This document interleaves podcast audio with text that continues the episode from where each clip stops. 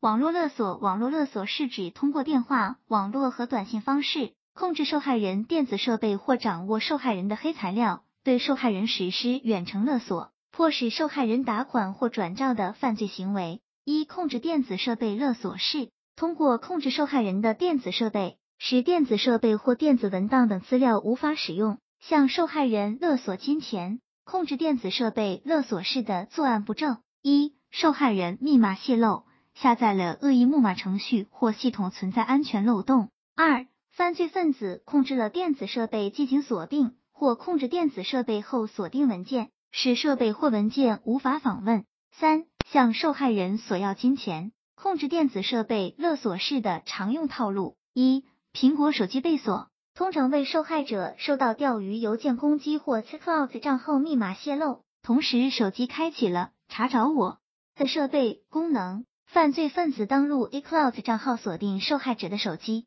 二、安卓手机被锁，通常为受害者接收到带有木马程序下载链接的短信，在不慎点击木马链接后，无意间运行了木马程序后，手机被锁定。三、电脑文件被锁，通常为受害者电脑操作系统带有漏洞，或者下载安装带有木马程序的软件，木马程序将电脑的文件进行加密锁定。二、诱骗获得黑材料勒索是通过引诱受害人进行裸聊等方式，诱使获得受害人相关黑材料，向受害人勒索金钱。诱骗获得黑材料勒索式的作案步骤：一、受害人的个人信息、联系方式和所在单位信息泄露；二、犯罪分子通过手机号码等方式检索受害人的微信号码并加为好友，逐步通过视频聊天等方式诱骗。获得受害人的不雅视频等黑材料。三、直接坦白勒索的目的，如果不交钱，将黑材料公布到网上和邮寄到单位等方式进行威胁。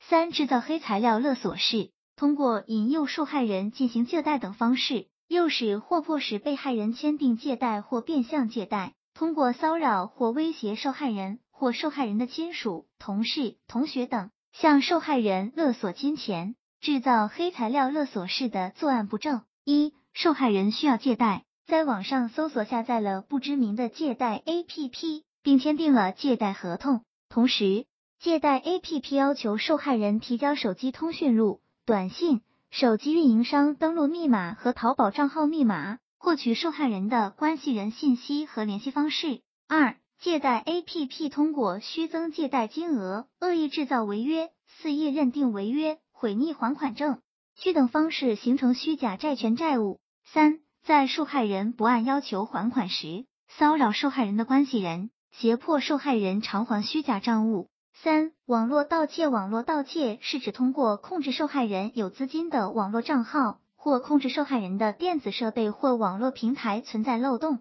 盗窃受害人资金的犯罪行为。网络盗窃主要有两种手法：一，盗取密码型。一、撞库攻击猜测账号密码，利用受害者泄露的密码进行碰撞，碰撞成功则获得登录权限。二、钓鱼网站盗取账号密码，通过搭建假冒的网站，如银行网站，欺骗受害人的登录密码。三、安装木马盗取账号密码，通过利用系统漏洞或诱骗的方式，在受害人的电子设备安装木马程序，控制受害人的电子设备获得登录密码。二、盗取短信验证码型。一、基站技术嗅探盗取验证码，利用部分移动网络不加密的漏洞，在受害人的住宅附近进行无线电信号的监听，盗取网络平台向受害人发送的验证码。二、安装手机木马程序盗取验证码，通过向受害人手机发送带有安卓木马链接的短信，受害人点击安装后，手机被控制，验证码被盗取。